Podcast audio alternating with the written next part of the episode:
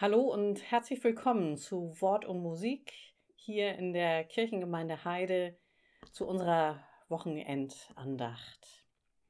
Wir sind beisammen und wollen einen kleinen Moment auf Musik hören, auf Worte hören. Uns begleitet jetzt in diesen Tagen der Dichter und Theologe Dietrich Bonhoeffer mit verschiedenen Texten, mit Gedanken dazu und das alles gerahmt in unserem gewohnten Rahmen. Wir beginnen. Herr, meine Zeit steht in deinen Händen. Hilf mir durch deine Güte. Gott, gedenke mein nach deiner Gnade. Herr, erhöre mich mit deiner treuen Hilfe. Amen. Zu Weihnachten im Jahr 1943 schreibt Dietrich Bonhoeffer mehrere Gebete für seine Mitgefangenen, ihnen zum Trost und für sich selbst sicherlich zum Fokussieren. Aus diesen Weihnachtsgebeten des Jahres 1943.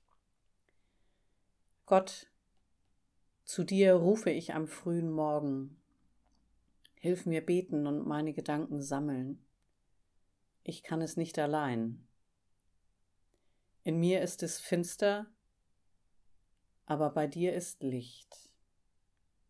Ich bin einsam, aber du verlässt mich nicht. Ich bin kleinmütig, aber bei dir ist Hilfe. Ich bin unruhig, aber bei dir ist Frieden. In mir ist Bitterkeit, aber bei dir ist Geduld. Ich verstehe deine Wege nicht, aber du weißt den rechten Weg für mich. Vater im Himmel, Lob und Dank sei dir für die Ruhe der Nacht. Lob und Dank sei dir für den neuen Tag. Lob und Dank sei dir für alle deine Güte und Treue in meinem vergangenen Leben. Du hast mir viel Gutes erwiesen. Lass mich nun auch das Schwere aus deiner Hand hinnehmen Du wirst mir nicht mehr auferlegen, als ich tragen kann. Du lässt deinen Kindern alle Dinge zum Besten dienen. Im Jahr 1943, da beginnen die großen Luftangriffe auf Berlin oder da sind sie lange am Laufen. Und Ende November wird auch das Gefängnis, in dem Dietrich Bonhoeffer mit den Mithaftierten einsitzt, getroffen.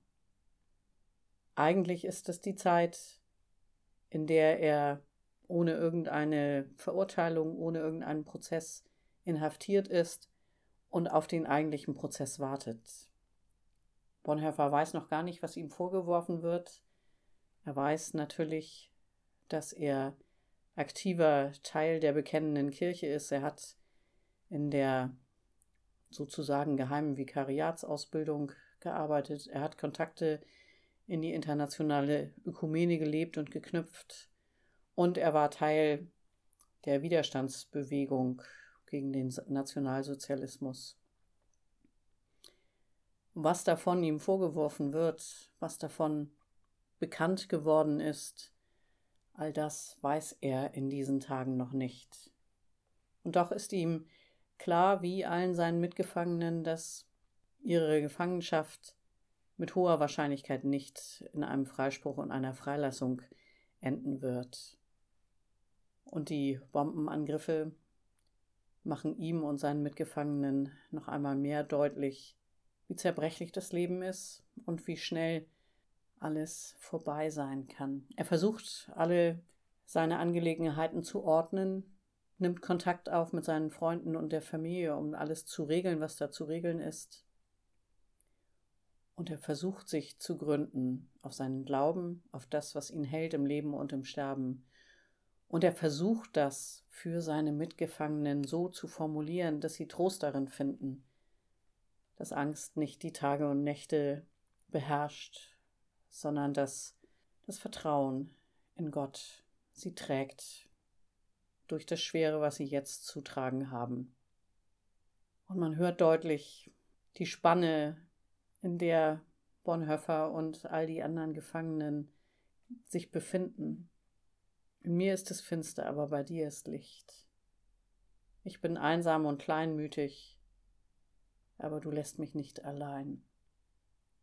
Ich verstehe deine Wege nicht, aber du weißt den rechten Weg für mich.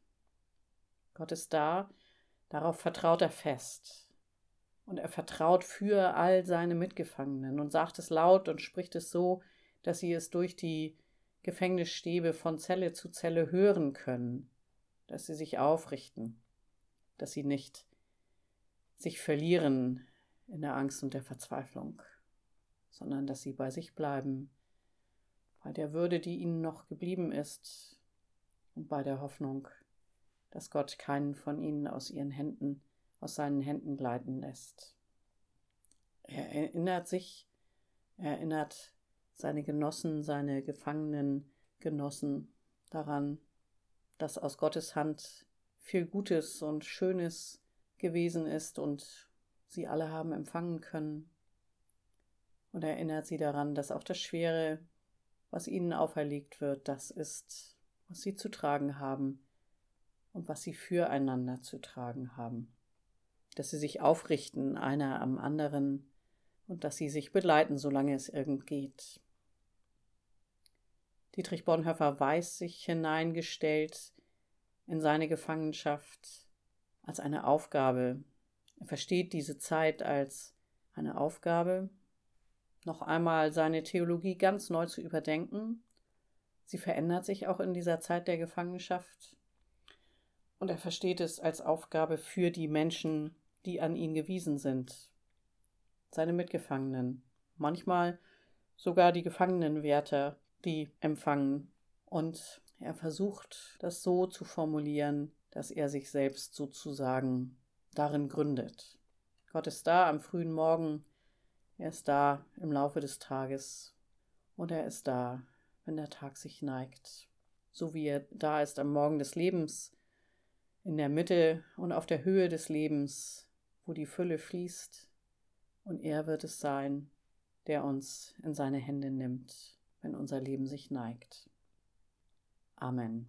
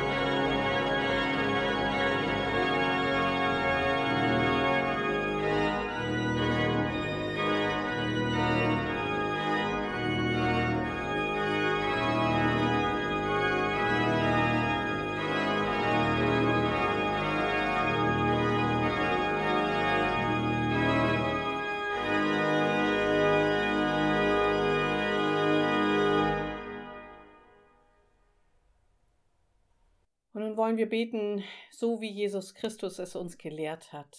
Wir sprechen gemeinsam. Vater unser im Himmel, geheiligt werde dein Name, dein Reich komme, dein Wille geschehe, wie im Himmel so auf Erden. Unser tägliches Brot gib uns heute und vergib uns unsere Schuld, wie auch wir vergeben unseren Schuldigern. Und führe uns nicht in Versuchung, sondern erlöse uns von dem Bösen denn dein ist das Reich und die Kraft und die Herrlichkeit in Ewigkeit. Amen. Und so geht nun hin in dieses Wochenende und in die Tage, die da kommen, im Frieden Gottes. Gott der Herr segne dich und behüte dich. Er lasse leuchten sein Angesicht über dir und sei dir gnädig. Er erhebe sein Angesicht auf dich und schenke dir seinen Frieden. Amen.